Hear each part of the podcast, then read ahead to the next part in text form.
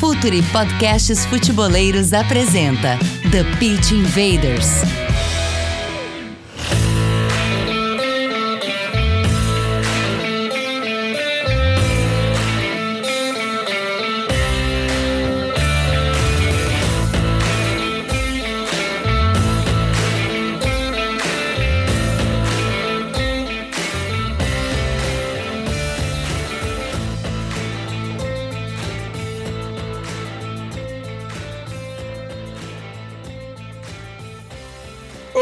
Futeboleiras! Olá, futeboleiros! Futuri Podcasts apresenta Pit Invaders, episódio 237. É uma história e agora eu peguei a mania de ouvir episódios antigos, então já vou deixar aqui uma dica futeboleira fora de hora. Pedro Caixinha, técnico português, vão lá e escutem esse podcast, uh, que é absolutamente incrível. Outro podcast que vale muito a pena, uh, a nossa conversa com Renato, Renato Paiva, técnico do Independente Del Valle, campeão no último final de semana, vale muito a pena, principalmente a parte sobre processo seletivo de treinadores.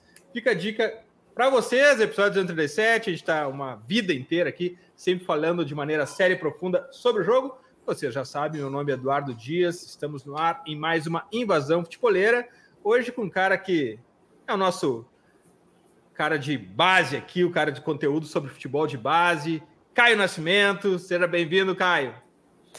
Fala, Dinho. Fala, pessoal que está acompanhando aí. Prazer novamente estar participando do Pitch Invaders e com uma referência, né? É, para quem acompanha de futebol de base, nosso convidado hoje aí, campeão, né? Em dois clubes já, uma geração muito boa na mão dele aí. Vamos perguntar um monte de coisa aí, porque eu tô curioso, cara. Nunca vi tanto jogador bom por metro quadrado que ele, vai, que ele tá comandando aí. Não, inclusive, Caio, a gente vai, fazer, vai, vai querer saber dele se o objetivo dele é, é, produzir jogador bom ou ser campeão. Isso aí vai ser É, da, tem essas duas. É, verdade. É, tem isso Essa dualidade Mas, eterna da base. Essa dualidade, né? é isso aí. E o nosso convidado de hoje é um cara que já passou por aqui. Tenho orgulho de dizer que não é um convidado, já é da casa. Fábio Matias, técnico do Flamengo Sub-20 e, Caio, o atual campeão da Copa São Paulo. Ainda, pelo menos pois até é. 27 de janeiro, onde ele vai defender o título. Fábio, muitíssimo bem-vindo de volta, de volta ao TPI, de volta ao Futre. Oi, Eduardo, tudo bem? Caio, tudo bem? Um prazer imenso, né? Estar novamente aqui. E... Pô, a hora que você falou o número do episódio, né? Eu fiquei me localizando para saber qual episódio foi que eu fiz lá atrás, que são muitos, né? E todos assim, sempre interessantes, abrangendo um ótimo conteúdo. Então, mais uma vez, Estou muito feliz aqui de poder contribuir um pouco, né? Falar um pouco de futebol e mais futebol de base, que é o que a gente vivencia hoje. Invaders, vamos invadir o playbook de Fábio Matias.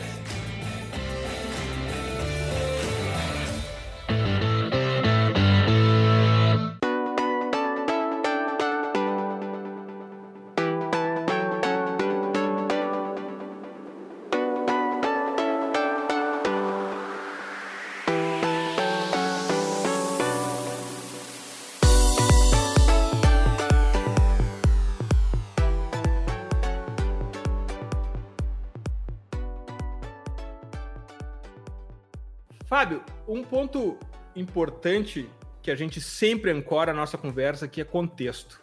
E agora a gente pode conversar, uh, fazer um, um, remake aí desse contexto, porque quando a gente conversou no episódio anterior, tu estavas no Inter e agora tu está no Flamengo. Outro estado, outra cultura, clubes diferentes.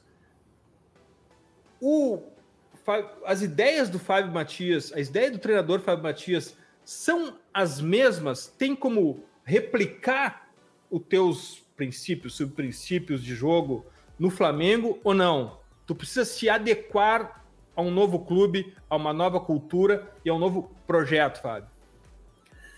As ideias primárias em relação a jogo, potencialização de jogadores, elas podem ser teoricamente as mesmas.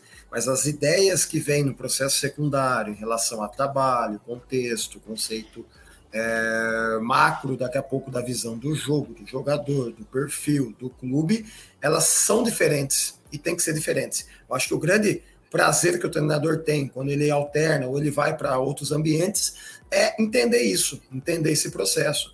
é, trabalhar com um outro perfil, um outro ambiente, um contexto um pouco diferente em relação aos jogadores, aquilo que se vivencia.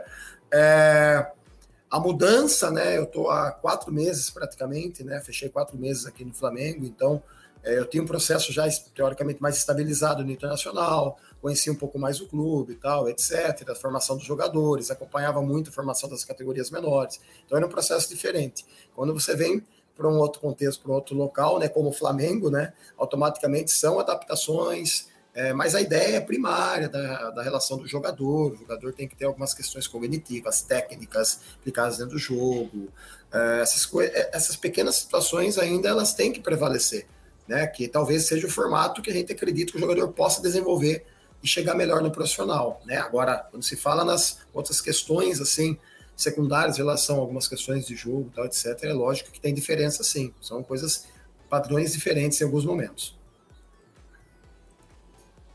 Fábio, é, vai fazer um ano e pouco, né, desde a última, da sua última participação no The Pitch Invaders e teve essa pandemia no meio do caminho, né? E até pegando carona no que o Eduardo acabou falando, né? Você é o, o, o atual campeão da Copinha. E muitas coisas. Você falou uma palavra muito importante, né? Questões cognitivas do jogo. O que, que você acha que mudou, né? Nesse um ano e meio, porque infelizmente, né? Muitos jogadores de base foram prejudicados. A gente entende que foram prejudicados por uma questão muito acima da gente, né? Uma pandemia, então vários jogadores ficaram de fora. Então você teve uma competição que era sub-19, né? Que você foi campeão, que exige um comportamento. E agora vai para uma outra que é basicamente sub-21, né? que vai de 0,1 até a gente vai ver jogador 0,6, por exemplo, que vai jogar pelo Palmeiras. Então é uma quantidade absurda de gerações, é um caldeirão gigantesco de emoções, né? É, como é que vai ser para você, Fábio, ou como você imagina para outros treinadores, né? É, a tarefa do treinador de base, né? Num campeonato como esse, que vai ser essa copinha, né?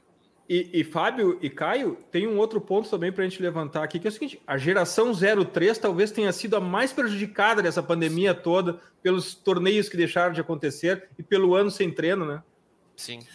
Perfeito. Uh, hoje, por exemplo, categoricamente, hoje a gente tem uma base, hoje praticamente, de, de 03, tá? Para a Copa São Paulo. Nós temos um time jovem com mais alguns 04, pouquíssimo 02, tá? Então, 50%, 60% hoje do plantel, 60% do plantel hoje do, do Flamengo que vai para a Copa São Paulo é 0-3. Então você colocou uma situação bem importante. É, a, o campeonato é 2001. A gente sabe que tem muitas equipes, né? E a gente viu pelas inscrições que estão usando praticamente esses atletas de último ano. É, como alguns clubes preferem utilizar, e aqui é um caso, daqui a pouco no início, é, esses atletas no estadual, então esses atletas teoricamente de último ano, alguns outros atletas automaticamente vão estar no estadual, e aí você abre espaço para outros meninos, 03, 04, estarem na Copa São Paulo. Eu acho que esse é o processo, né, teoricamente, é, mais coerente em termos de formação. E como você falou, isso auxilia muito o processo da 03, ela vai ganhar um lastro pensando nisso competitivo. Eu, teoricamente, utilizando mais 01, mais atletas é, 02, teoricamente, eu estou deixando também essa 03 ainda no processo ainda de construção, né? Dentro do contexto. A 03 foi prejudicada, a 00 para 01 foi prejudicada, e eu vejo uma categoria lá embaixo, lá, que de uma hora para outra saiu da sub-13 e foi parar na sub-15, que é a 06, né? Acho que é isso. Que é uma categoria que de uma hora para outra, a hora que foi ver, pum, bateu numa bateu numa 14 para 15 praticamente. Então esses e anos talvez, e, tal, e, tal, e, talvez seja a maior a, a, mudança mais impactante de categoria, né? 13 para 15 é, é muita é, diferença, né, Fábio? É muita diferença. Então acho que esses anos das menores é que eles acabaram sendo impactados, que aqueles que é, no ano de 2020, eles 2019 eram sub 13, 2020 não tiveram e entraram no ano de 2021, em setembro, outubro, já praticamente batendo na sub-15. Então, acho que essa categoria é, que é a categoria que talvez sofra um pouco mais no processo a médio e longo prazo, né? Ali. É, então, em relação a isso, com relação às idades, eu acho que a questão do ano, e a gente também não pode balizar também só a questão do ano. Tem que balizar a questão da qualidade do jogador também, né? Porque, assim, hoje, a gente sabe do nível de força, é uma competição que, sendo sub-21, nível de força delas, vocês vão observar dentro da competição, vai ser muito alto. É, a maior parte, talvez, das equipes do interior de São Paulo vão utilizar muito 01. Eu acompanho um pouco o Campeonato Paulista. Eu sou um cara que eu vou acompanhando os campeonatos, competições regionais, a gente vai monitorando alguns atletas, monitorando equipes. É, acompanhei agora a Copa Nordeste, estou acompanhando um pouco também, vendo, né, até o Floresta caiu no nosso grupo, uma equipe que foi até a semifinal. Então a gente vai vendo um alto índice de utilização de atletas de último ano, né, que talvez não tiveram essa transição para profissional ainda, devido a, a todo esse processo de pandemia tal, etc. Mas o enfoque daí acaba sendo, né, para nós, pelo menos aqui no Flamengo, a 03, 04, que são os meninos um pouco mais novos dentro do processo de construção do clube. Então vai ter, vai ser interessante esse Copa São Paulo, porque vai abranger uma lacuna muito grande né, de espaço entre o primeiro ano e o último ano de inscrição, que pode ser inscrito. Fábio, eu sempre externo aqui no, no TPI, em alguns episódios, quando a gente entra nesse assunto, o prejuízo que é para o atleta e até mesmo para o clube aquele, aquele aquela construção fixa de um modelo de jogo do sub-9 até o profissional. Acho que ingessa e tira muito valor do jogador. Como é que isso funciona no, no Flamengo, Fábio? Vocês têm uma, uma coluna vertebral, tem que seguir alguns subprincípios, uh, ou é o um modelo de jogo? Como é que isso funciona dentro do Flamengo? Principal, tá? A gente tem que, a gente tem que o que me preocupa muito, tem me preocupado muito, tá? É o falar de estrutura. E ainda tem muita gente falando de estrutura. Tá? A gente fala muito disso, discute, ah, não, importante o comportamento individual do jogador tal. Mas eu vejo muita gente ainda preocupado com estrutura.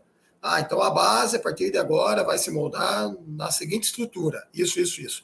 Aí vai pegar os jogadores, vai caracterizar os jogadores dentro dessa estrutura. Aí faz isso na 20, faz isso na 17, faz isso na 16, faz isso na 15. Princípio. A preocupação é da questão individual do desenvolvimento do atleta. Eu, pelo menos, me preocupo assim. Hoje aqui no Flamengo também a gente tem preocupado muito com isso. A gente tem que são os eixos, que são aquelas questões norteadoras individuais do jogador. O que, que o jogador lateral precisa? O que, que o jogador zagueiro precisa? O que o jogador médio ofensivo precisa? Né? Forma geral. Não se atentando ou não se privando a questão estrutural. Eu tenho que jogar com duas linhas de quatro, tenho que jogar com 4-3-2, tenho que jogar no 4-3-3. A gente sabe que tem algumas estruturas que facilitam alguma concepção em relação aos jogadores.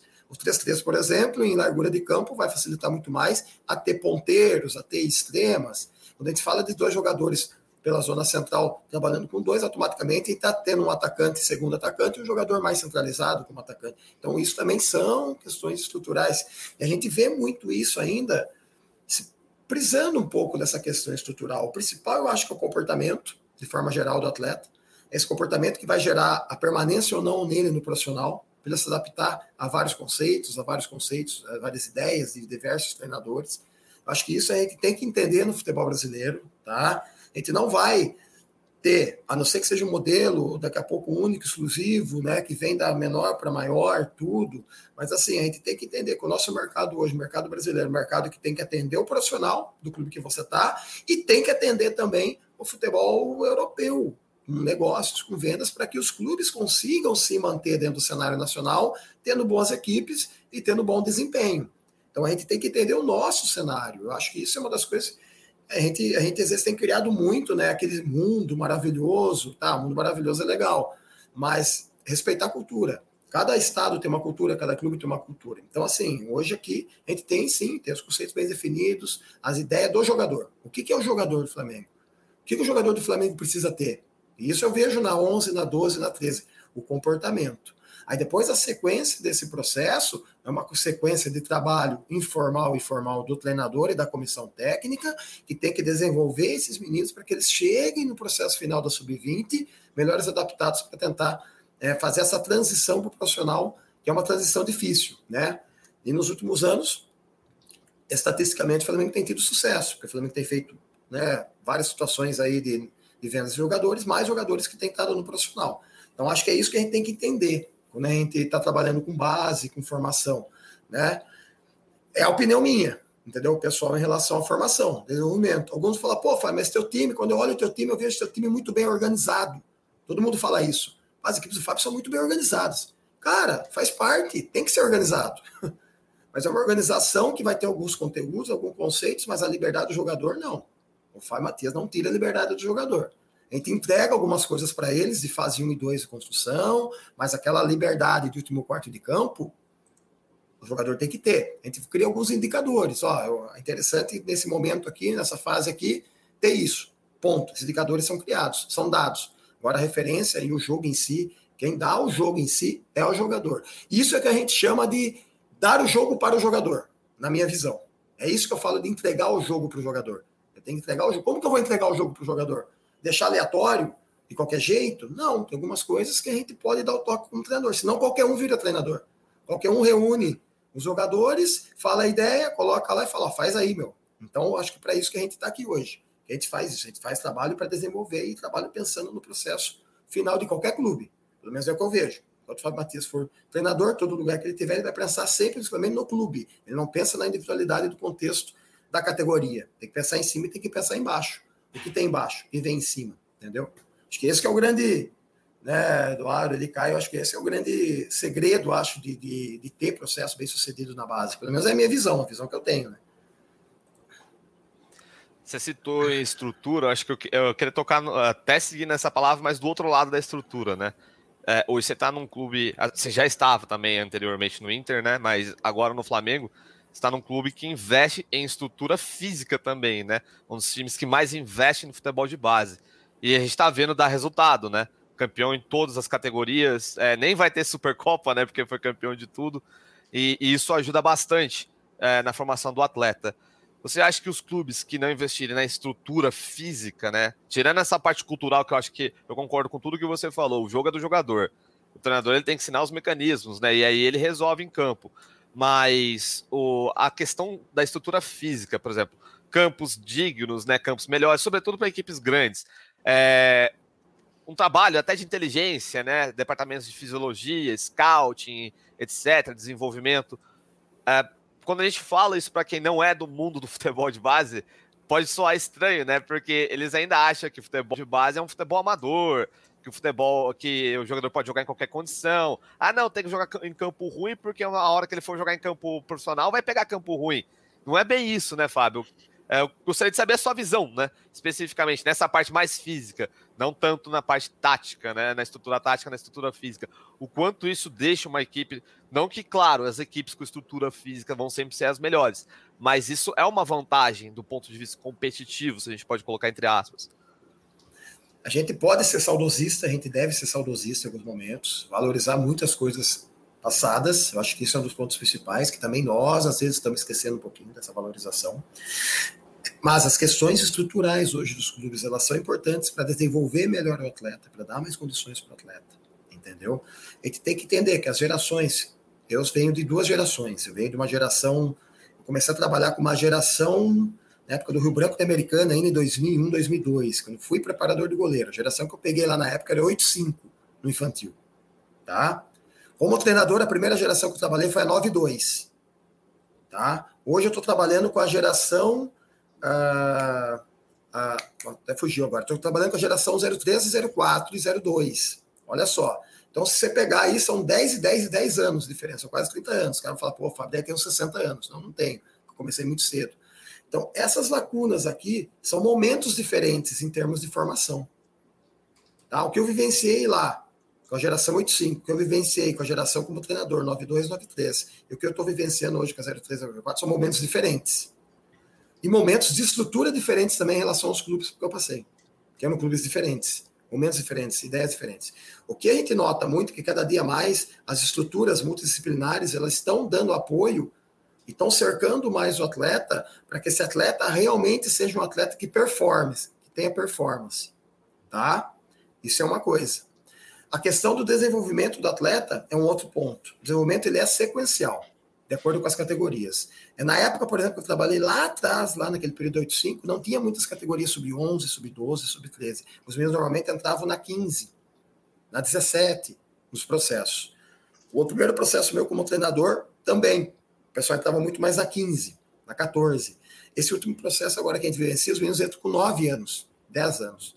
Né? Porque é uma necessidade hoje dos clubes. Quanto antes eu captar os meninos, quanto antes eu tiver os meninos dentro do processo meu de formação do clube, eu crio identidade, eu consigo desenvolver, eu diminuo a concorrência com os outros clubes, porque hoje você pegar hoje todos os clubes, 20 grandes clubes aí do Brasil, todos têm processo de captação e têm categorias menores, mais os clubes empresa, que entraram forte nesse mercado também. Então, são situações que a gente tem que entender. E a estrutura, muitas vezes, quando você vai, olha só, camisa e estrutura. Quando você vai oferecer alguma coisa para o menino de 12, 13 anos, ali, primeira coisa que vem, camisa. Qual é a camisa que está oferecendo? Segunda coisa que vem normalmente, normalmente os clubes trazem os pais para dentro do clube, para conhecer a estrutura. E quando o pai se depõe e se encontra com uma estrutura ótima, que ele tem confiança de deixar o filho dele nessa estrutura, casou as duas coisas, a camisa e a estrutura. Então, nesse processo todo, os clubes se modernizaram. E os clubes, às vezes, um pouco menor, que prezaram mais pela estrutura, conseguem competir com os clubes grandes, porque podem oferecer mais coisas para esses meninos. E aí, teoricamente, né, a formação desses meninos passa a não ser mais dos pais, passa a ser responsabilidade dos clubes. Isso eu tenho visto muito. Hoje, boa parte do processo, às vezes, de formação dos meninos passa muito pelos clubes, né? 12, 13, 14, porque às vezes só vem um pai só, só vem uma mãe para morar junto. Então o clube tem que ter todo o aparato. Aí entra a figura do empresário também, que tem que auxiliar nesse processo. Então, assim, a gente tem que interpretar entender, Caio Eduardo, qual é o contexto atual que a gente vive dentro do futebol. E acho que essa, isso ainda é uma grande dificuldade, ainda a gente fica ainda um pouco saudosista em relação a algumas coisas, né? Ah, o futebol de rua, ah, o futebol, cara, o brasileiro ele tem um, um, um, uma, um reporte técnico muito grande. Só que os grandes centros hoje, futebol de rua é só nas periferias.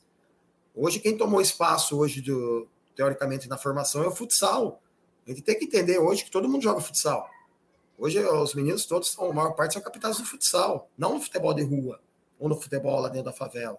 Aqui eu vejo culturalmente, aqui no Rio, que tem muitos ainda esse futebol de dentro da, da vila, e aqui tem muito. Pô, sensacional. São Paulo, capital, tem muito. Conheço amigos meus que têm projetos o dentro ne de. O Neymar não é um jogador de rua, né, Fábio? Não.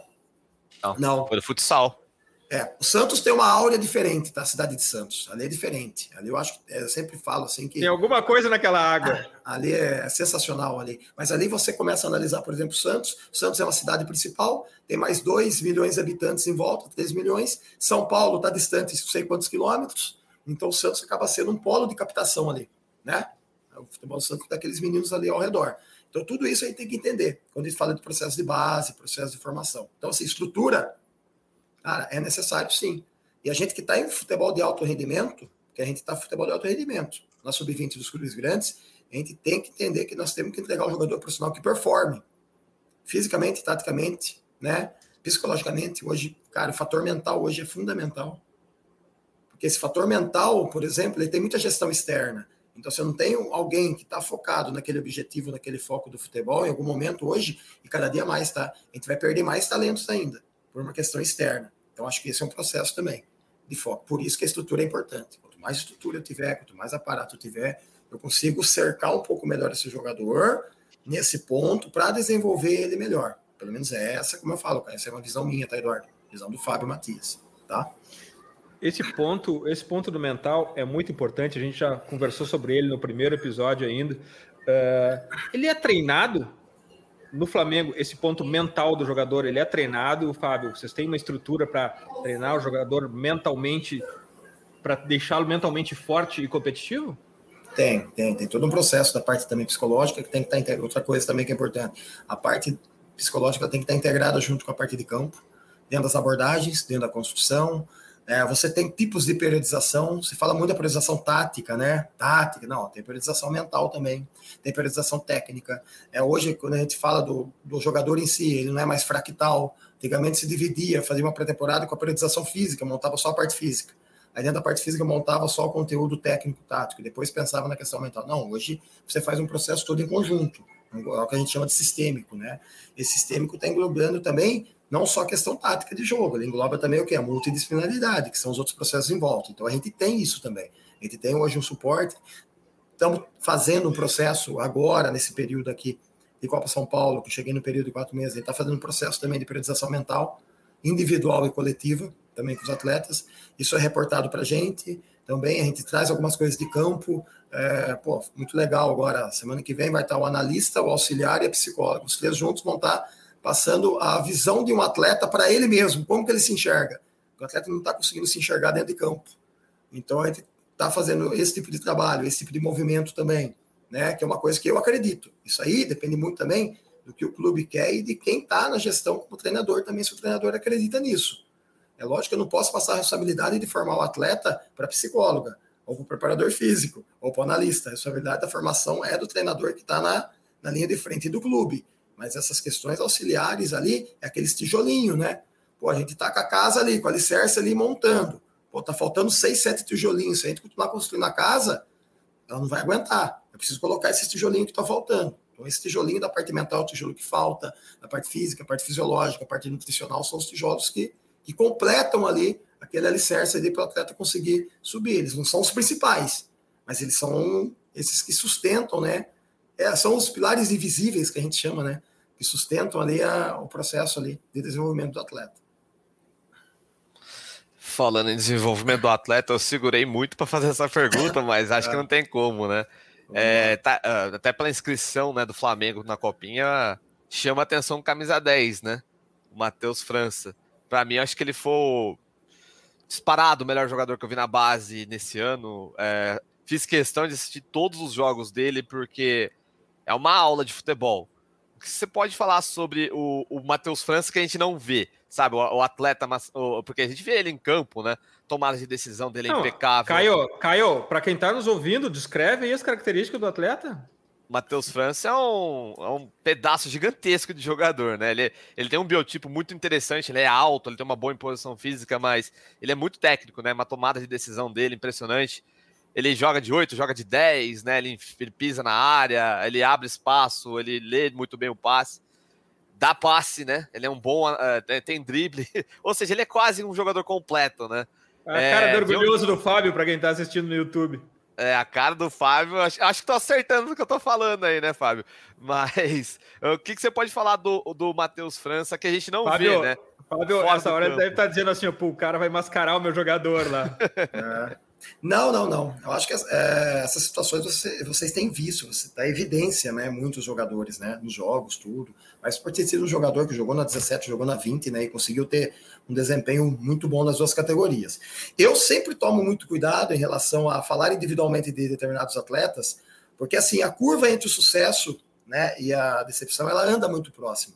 É um menino ainda que está em processo de formação, é um menino ainda que está transitando da 17 para 20, é um menino que está tendo as oportunidades dele no profissional, é um menino que lá nas menores, historicamente, 14, 15, não era o destaque efetivo da categoria. Então, olha como é importante esse processo de avaliação maturacional, de crescimento. Nem sempre os mais fortes das menores vencem e chegam, tá? Acho que o Matheus também hoje está caminhando por um processo desse. Então, assim, você já deu todo o relato dele, né? A gente sabe que tem pontos positivos, pontos negativos. É um jogador que tem muito mais pontos positivos, mas como todo atleta que está em processo de formação, tem coisas para evoluir, né? Eu acho que essa localização do atleta em termos de processo, aonde ele está hoje, aonde ele pode chegar, o que ele pode ser, eu acho que é uma das coisas mais importantes que a figura do treinador tem que ter, entendeu? Toda essa empolgação tua, Caio, é top. Só que eu, como treinador, eu tenho que ter um pouco mais de equilíbrio em relação a isso também, por quê? Porque eu estou trabalhando no dia a dia com ele, eu estou vendo os prós, os contras, o crescimento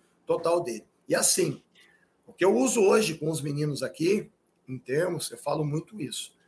Todo atleta que está na sub-20 do Flamengo ou chega na sub-20 do Flamengo, ele se torna atleta profissional. O que, que vai fazer agora? O que, que vai acontecer? Vai acontecer que ele vai ter que fazer o quê? A diferença. O que, que é a diferença? Ele vai ter que entender qual nível que ele vai chegar. Entendeu? Eu acho que esse é o grande diferencial de quem chega normalmente daí nos seis, sete maiores clubes do Brasil na sub-20, é ele entender aonde ele quer chegar, qual o nível que ele quer chegar. Ele quer chegar nível, pô, top, Flamengo titular, Champions lá. Tá bom para ele isso?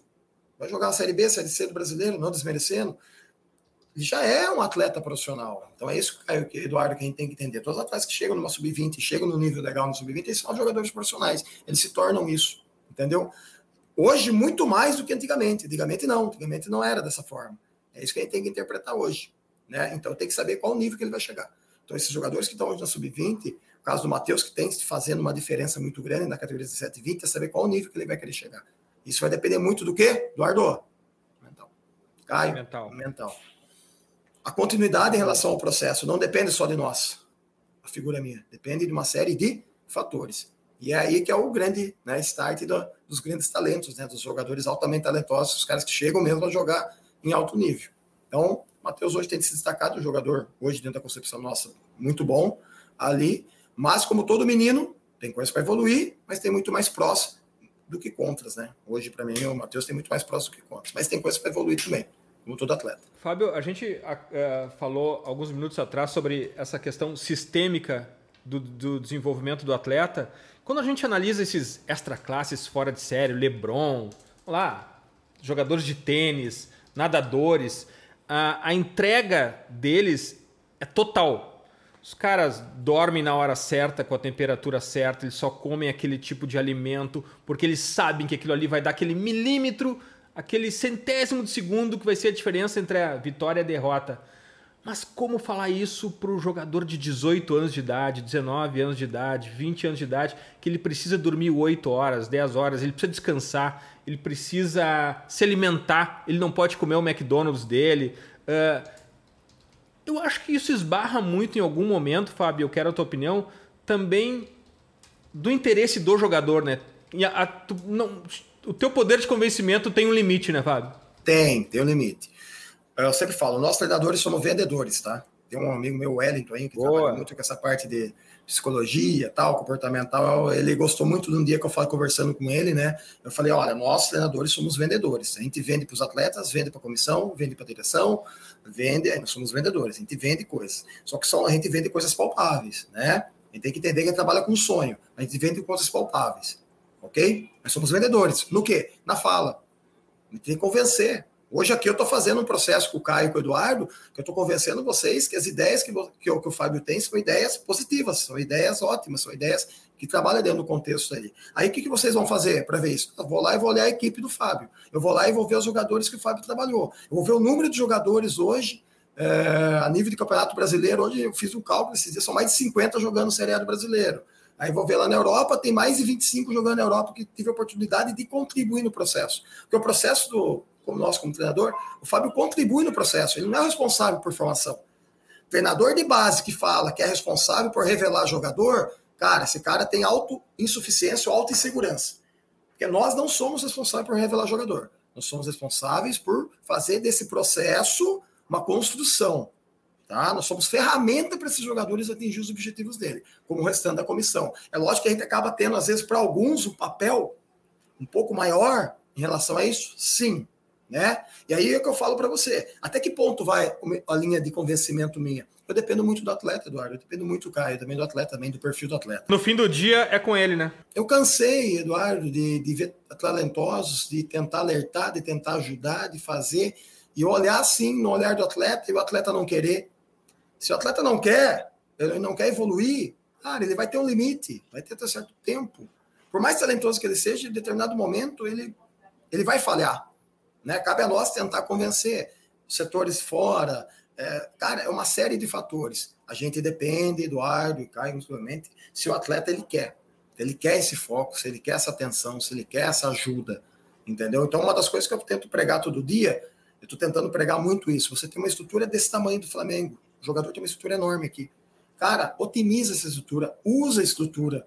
Termina o treino, passa na fisioterapia para fazer um, uma parte de, de, de recuperação, é, usa a psicologia, usa o auxiliar técnico, usa o analista, meu, usa, usa. O atleta hoje de futebol ele não sabe usar a estrutura que ele tem.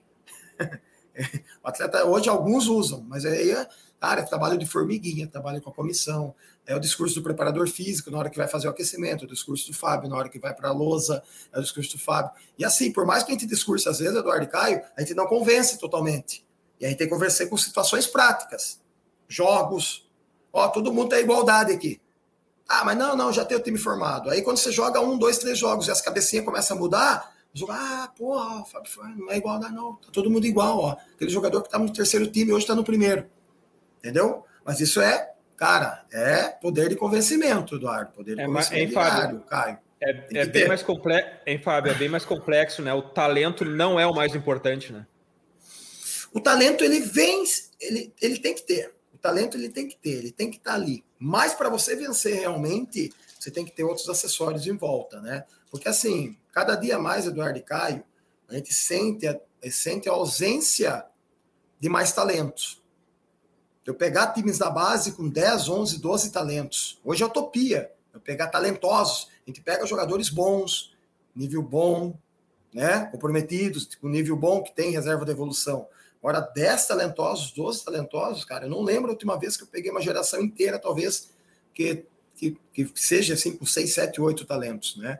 Então, cada dia mais, o atleta ele tem que trabalhar, ele tem que entender as suas limitações, ele tem que desenvolver aquelas questões que estão falhando para ele sair daquele estágio de nível C ou B para chegar no A, e do A chegar ao top. Acho que esse que é o grande desafio, é localizar o atleta. Eu falo muito disso, eu bato muito nisso.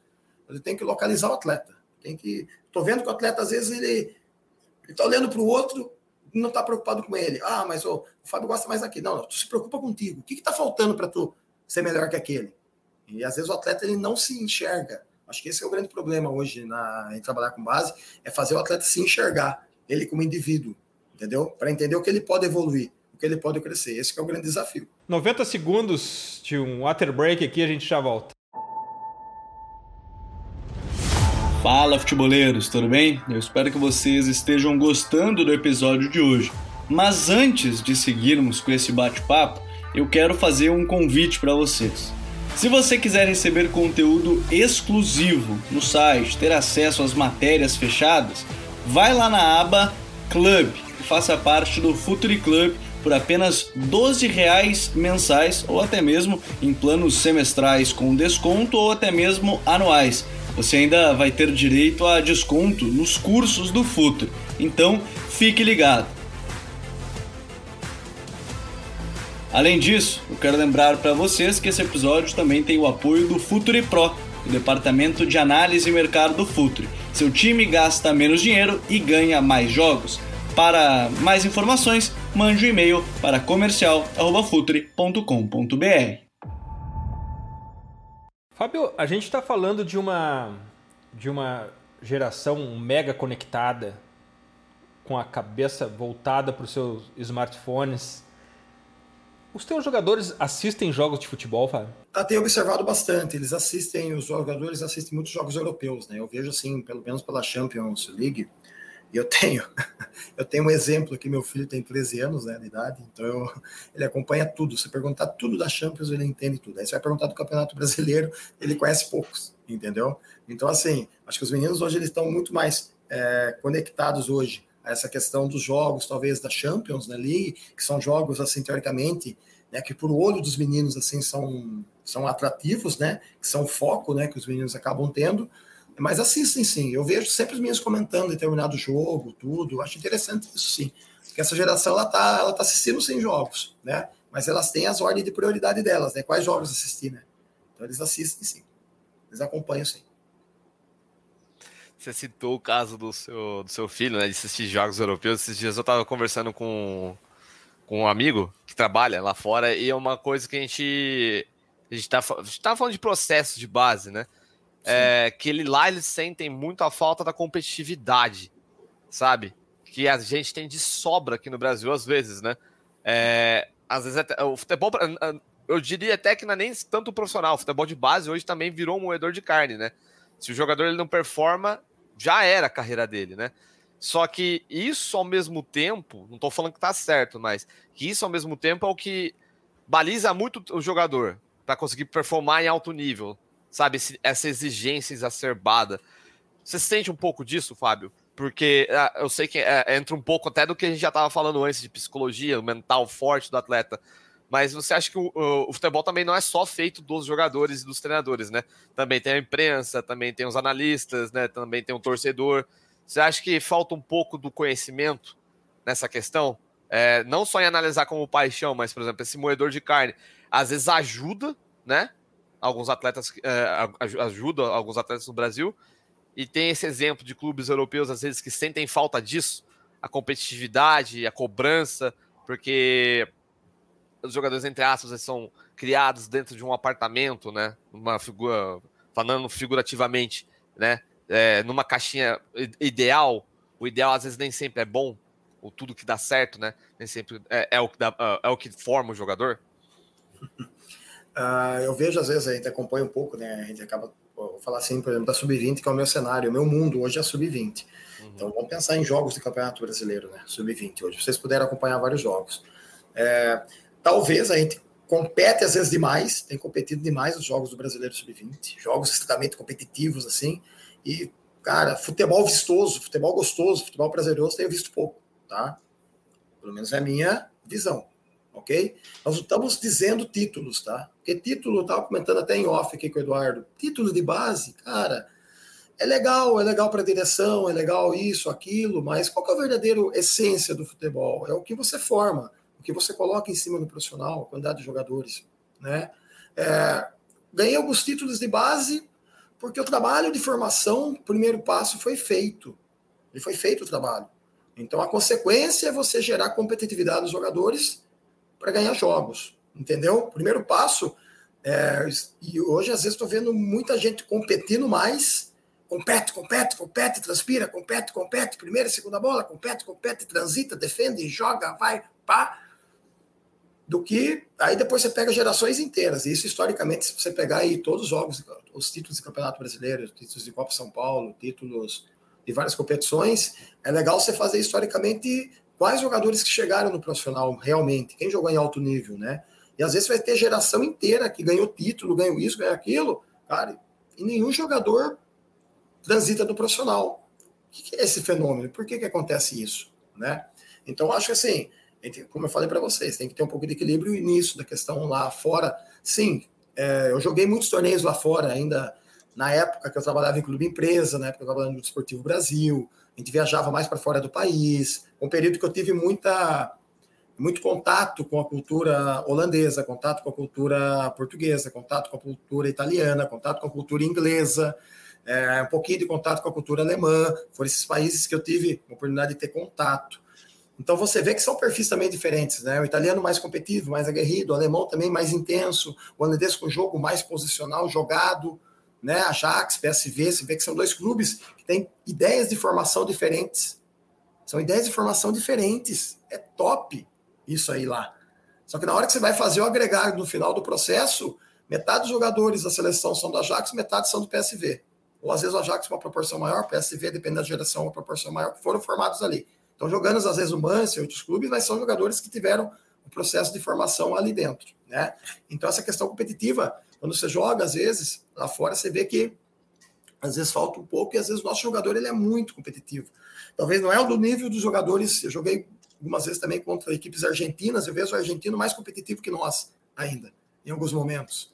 Entendeu? Dependendo da equipe que você pega. Agora, Acho que a gente tem que ter um pouco é, de equilíbrio nisso, né? De ter jogos mais bem jogados, jogos mais gostosos de assistir em categorias de base. Isso tudo, sub-12, sub-13, sub-14, sub-15, 17, 20. A gente não pode esquecer disso. Acho que esse que é o grande desafio nosso, né? Que hoje trabalhamos em 20 é, dependendo do resultado final, se é semi, se é final, se é quartas, a gente tem que sair com a sensação que o time jogou bem. Ó, os guris jogaram bem, individualmente foram bem, ganhamos ou perdemos, mas entendeu? Mas a gente sabe que tem um peso, né, Eduardo? Também a questão do título, né? Para processo, principalmente, de, de alguns clubes. Cara, faz parte. Tá na cota também. Não tem como fugir disso. Mas acho que o principal a gente não pode perder. Fábio, não existe nada mais poderoso dentro do futebol do que a cultura. A cultura engole a estratégia, como, como a gente fala, brinca sempre aqui, engole a estratégia no café da manhã. E tu traba trabalhou e trabalha em Vou despersonalizar, vou tirar os clubes fora em duas escolas de futebol, gaúcha e carioca, com culturas poderosas, mas diferente entre elas também. Nenhum, nenhum traço aqui de, de, de falar sobre melhor e pior. Os, no Rio Grande do Sul, o Inter, o Grêmio, no, no Rio de Janeiro, o Flamengo, o Fluminense, o Botafogo, eles produzem jogadores diferentes, Fábio. O jogador que por acaso tu tira do, do, do Flamengo, coloca no Inter, tira do Inter do Flamengo, a história seria diferente dele. Os jogadores, o, o perfil, a configuração do jogador do Sul e do Rio, e, se tu quiseres pode trazer exemplos também de, de outros estados, clubes que tu, que tu trabalhou, que tu conheça pela tua experiência. Se, se, produz jogadores diferentes em regiões diferentes, sabe? Se produz, se produz, Eduardo. Eu acho que é uma realidade que a gente tem que entender. É uma realidade, eu acho, importante, questão cultural, do respeito em todos os lugares, o que se tem que se prezar, e todo mundo preza, por um jogador que tem uma qualidade técnica aplicada do jogo e consiga corresponder a isso. Agora, talvez relação dos perfis físicos, relação dos perfis é, ao tipo de jogo, né? É um pouco diferente, tá? Isso aí tem diferença. Eu saí do Sudeste de São Paulo, fui para o Sul, vim para o Rio. Então, assim, eu vivi. Ah, eu tive... vamos lá, olha só, interessante isso aí. É, São Paulo, Rio Grande do Sul, Santa Catarina, Rio Grande do Sul, Rio de Janeiro. Tá? Então, esse foi meu processo a nível de, de Brasil de 2014 até 2021, a 2013, 12 até 2021. Então, assim, quando você faz um processo São Paulo vai para o Rio Grande do Sul, você tem algumas coisas que são peculiares ali da natureza, em termos de jogo. Quando você sai ali do Rio Grande do Sul para Santa Catarina, tem outras coisas peculiares em relação ao jogo. Aí quando você vem para o Rio de Janeiro, tem outras coisas peculiares em relação ao jogo. É... Achei bem interessante aqui o meu primeiro jogo aqui no, no Flamengo, principalmente pela questão do vestiário. Vou falar uma questão mais comportamental, o fechamento dos meninos do Flamengo. É, cara, eu olhei assim, uma energia, caraca, velho. Parecia que eu tava no Maracanã. A energia dos caras lá em cima. Ah, vai, vai, canto isso e aquilo. Falei, caraca, velho, olha isso. É questão cultural, isso é cultura. Isso. Entendeu? Isso é cultura. Como no Sul a gente tinha os nossos lá também. Eu trabalhei no Grêmio e no Inter, tá? Para quem não sabe, trabalhei no Grêmio também. Tem as questões do Grêmio, tem questões do Inter.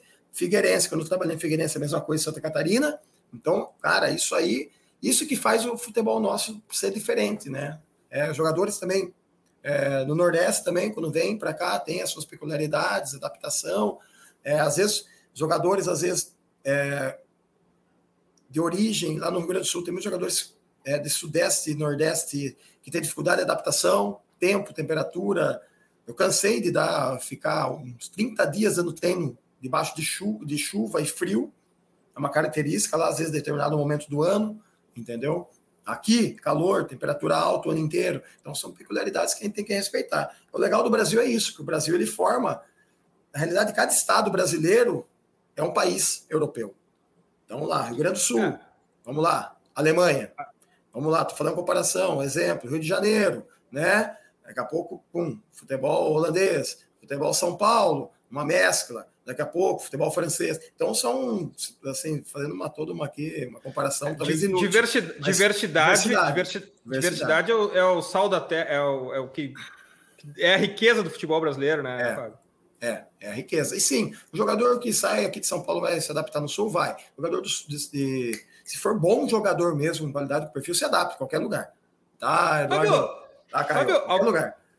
E Fábio, eu quero saber o seguinte: em algum treino, em algum jogo, já passou pela tua cabeça assim, cara, esse jogador aqui do que eu tô treinando, ou aqui no Flamengo, ou no Inter, ou nesses clubes todos, esse cara com essas características, ele ia se dar bem naquele outro time que eu treinava antes? Ou... Já, já, já, pensou nisso assim? Já... Cara, esse cara é o cara perfeito no lugar, não digo errado, mas ele potencializaria mais essas qualidades nesse outro clube? Sabe aonde que eu penso nisso? Eu penso bastante nisso. É quando eu recebo material de jogador do pessoal da captação.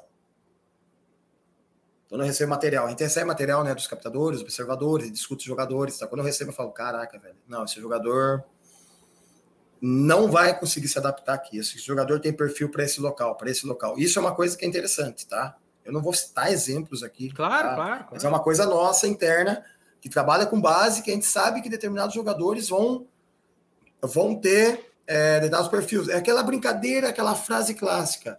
O Iniesta. Iniesta Será que ele jogaria no Brasil? Busquet, será que jogaria no Brasil? Uma pergunta.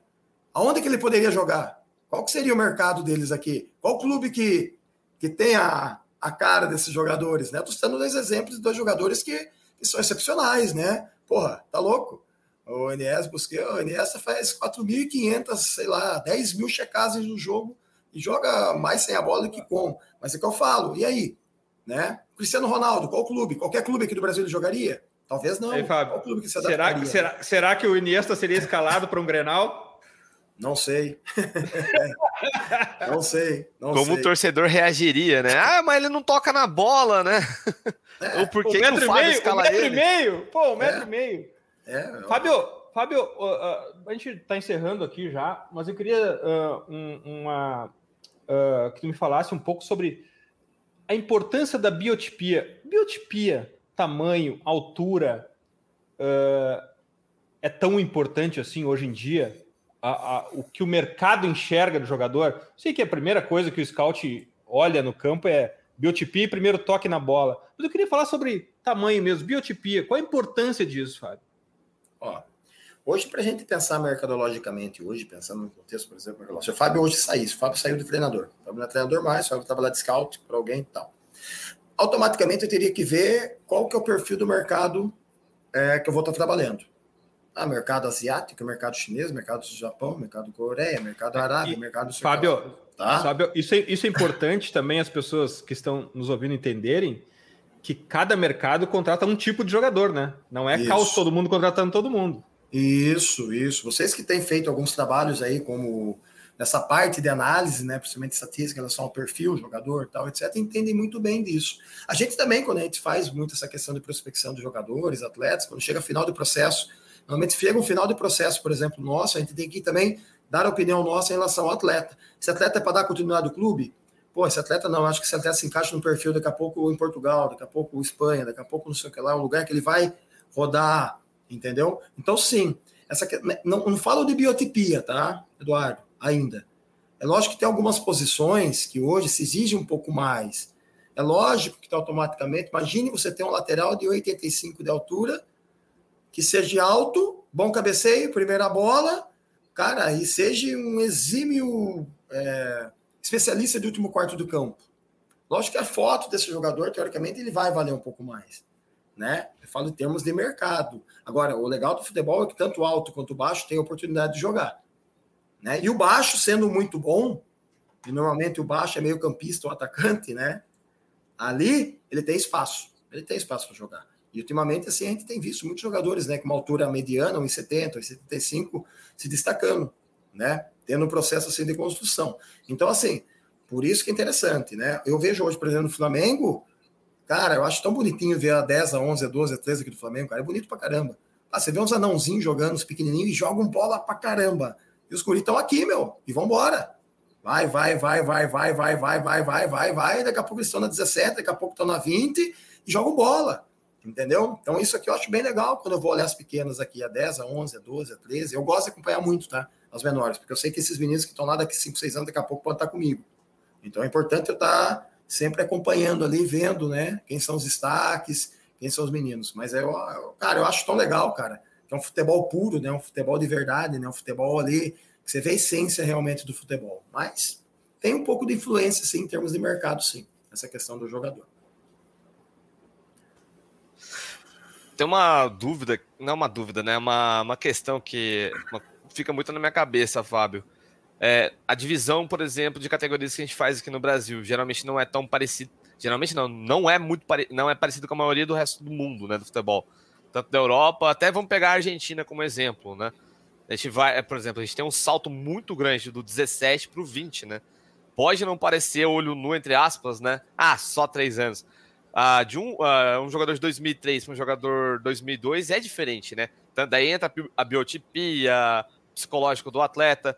Você acha que, por exemplo, se tivesse uma, uma remodelação, você acha que é necessário uma remodelação no futebol brasileiro, por exemplo, que é de números ímpares, 15, 17, 19, né, que a gente vê muito sub-19, como era a Copinha, como são as, a maioria das competições internacionais, 21, é, Portugal é assim, né, é, é, é de, de anos ímpares, porque às vezes dá a impressão de que a gente perde muito jogador entre o 17 e o 20, né? Aí vai, claro, de clube para clube, mas você como treinador, você acha que existe uma influência? Você acha que isso daí é uma coisa que deveria de ser repensada? É, até para a gente não perder tantos atletas que infelizmente acabam ficando um pouco esquecidos né, nesse processo, porque você salta, né? Às vezes até tem. Dá um exemplo, por exemplo, do Ângelo, que hoje está no principal do Santos. Uhum. Ele jogou uma partida no 17, oito no 20 já está no profissional e, e, e, cobra a cognição dele, biotipia dele, como você vai cobrar isso num garoto de 16 anos? Né? Esses saltos, às vezes, que acontecem. É, é, para treinador, assim, você hoje no 20, né? Que é uma categoria totalmente. É muito profissional, bem na porta do profissional. Como que você vê isso? Você acha que é o ideal, já o que a gente tem, ou que poderia ser melhorado? Não, e aproveitando que essa é a última pergunta, pegar uma carona e, dizer, e, e perguntar para o Fábio também se ele não acha que ciclos de seis meses não revelariam mais talentos ainda. É. é. Vamos lá. Eu formatar competições para estimular isso tem a ver com o calendário. Né? Então tem que montar todo um calendário, é, tem que ter alguns estudos em relação a isso, ver a quantidade de jogos. Tá? vou falar o meu. Hoje, na sub-20, hoje minha, aqui, a gente joga igual profissional. A gente joga demais, joga muito. Tá? Em Copa do Brasil. Quantos, jogos, quantos jogos por ano, Fábio? 55 a 60 numa temporada. Tá? 55 a 60 jogos numa temporada, tá? É muito, né? Se a parar para pensar, é muito. Então vamos pensar, como que eu vou formar, como que eu vou desenvolver, quando que eu vou ter tempo para dar treino? Então a gente tem pouco tempo para dar treino. Tá? Vou falar o processo que eu vivo hoje aqui. Hoje a gente tem o Sub-20B. Sub-20A, eu sou treinador de Sub-20A, a gente tem o Sub-20B. Já estou vivenciando essa ideia aqui. Esse Sub-20B são meninos que vêm do processo, às vezes, externo, são meninos que sobem de categoria, que não estão preparados para performar na Sub-20, ou são meninos que estão na categoria sub-20 e não estão performando e precisam de alguma coisa a mais. É um processo de gestão que fica a cargo do coordenador técnico, e tem o coordenador técnico da categoria, e da minha figura como treinador, de gerir junto com o treinador. Tem uma comissão nesse sub-20B. Tá? A gente tem a mesma sala, vive no mesmo ambiente, convive todo dia junto. Tá? Quando eu preciso de algumas necessidades, eu trabalho com o número de 22 a 24 atletas no A, esse B tem mais 22, 20 atletas ali, aproximadamente que são esses jogadores que estão nesse processo de transição. Vou dar um exemplo. A gente fez o Campeonato Brasileiro, né? Sub-20. Cheguei quatro meses, tal, tal, tal. Beleza, terminamos o ciclo. A gente está abrindo um outro agora da Copa São Paulo. Aí, eu estatisticamente fui fazer um levantamento ali. Quem que hoje está na Copa São Paulo que estava no B? 70% do plantel hoje que vai para a Copa São Paulo estava no B. Ao longo do ano, do período de quatro meses que eu estive aqui, eles fizeram uma transição para o A, entraram no A, começaram a performar, e mais alguns ali que começaram no B também a ter performance. O que falta, às vezes, é a gente conseguir, por exemplo, dar mais jogos, às vezes para o B, é uma coisa que a gente vai, ao longo do tempo, evoluir. A Sub-16 nossa aqui, ela, ela, jogou até no exterior, ela viajou para fora do país esse ano, entendeu? Então vai muito o quê? Do clube estruturar esse processo e dar respaldo para isso, né? Então temos 16, temos sub-20B. O clube aqui não optou por ter aspirante. Ele tem o sub-20B e o sub-20A. Sub-20A é jogadores de performance que estão a um pé do profissional, entendeu? Ali, e jogadores que às vezes saem do B e conseguem performar no A. Então, basicamente isso.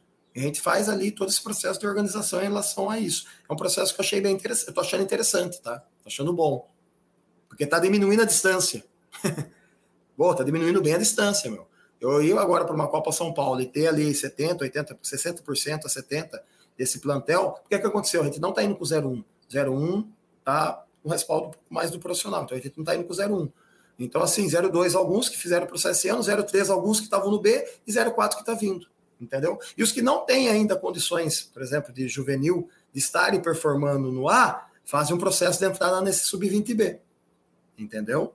Todo o processo ali. Então, assim, vai muito do que? Da como que o clube vai organizar. Não estou falando que é o certo que é errado. Estou falando que é um processo que eu estou vivenciando, que eu estou achando bem interessante de outros lugares que eu vivi, tá? Que eu participei. Caio, um ciclo que a gente vai ter que mudar aqui é, em vez do Fábio vir uma vez por ano, a gente vai trazer ele uma vez por semestre aqui, porque é sempre um barato conversar com o Fábio. Pô, é demais. Que bom, que honra pra gente aqui no Futuro ter o Fábio sempre por perto. Uh, mas agora chegou a hora da nossa clássica Dicas Futeboleiras. The Pitch Invaders apresenta Dicas Futeboleiras.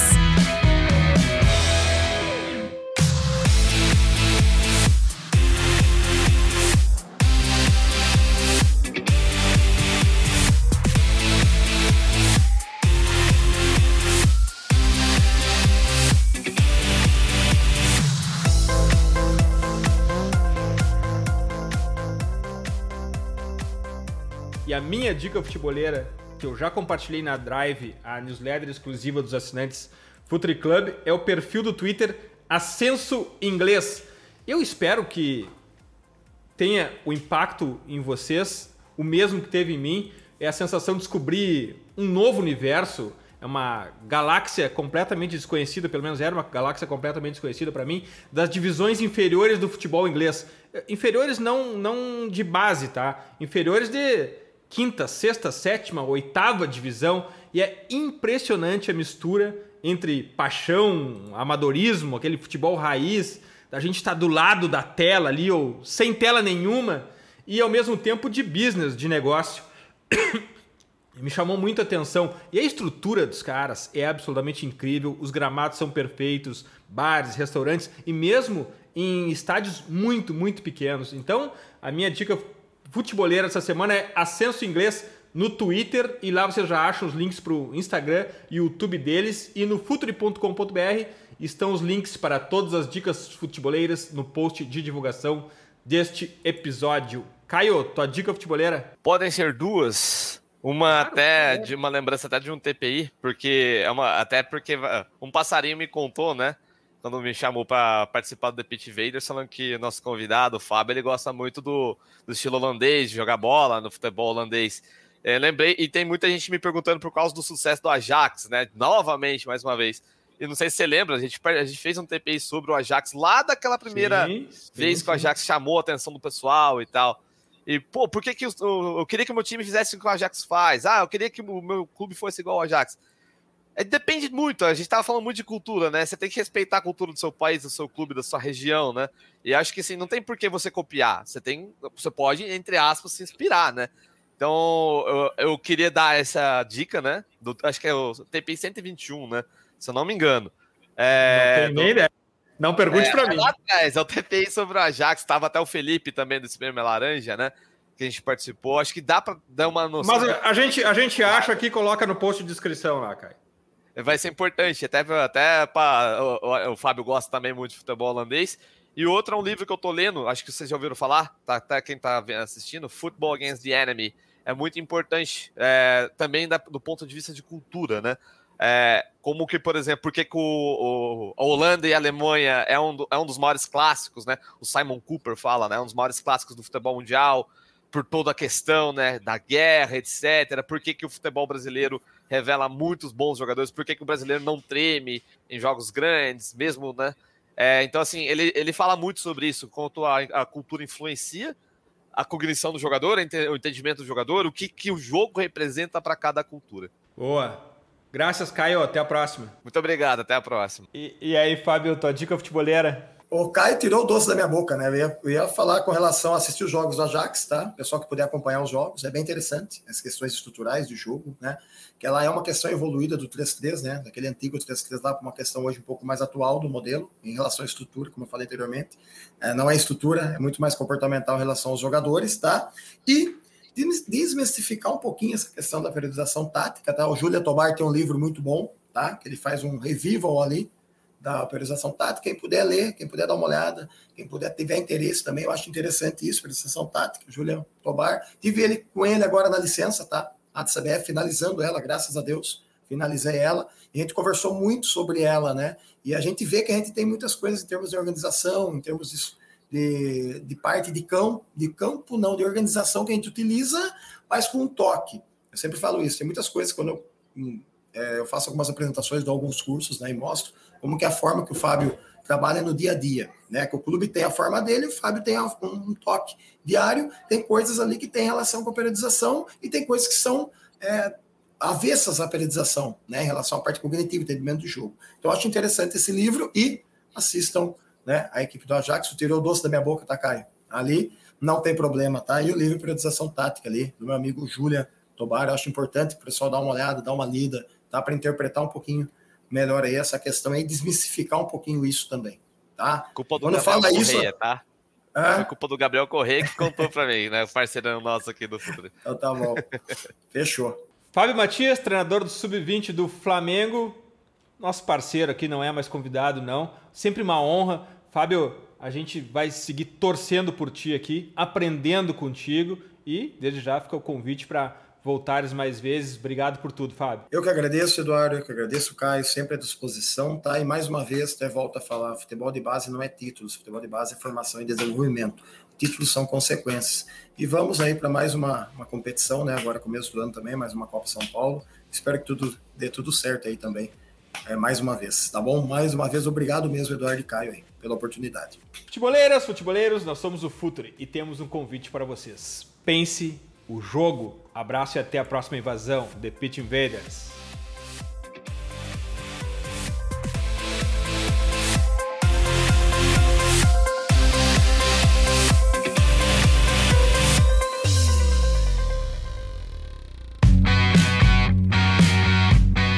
Futuri apresentou The Pitch Invaders.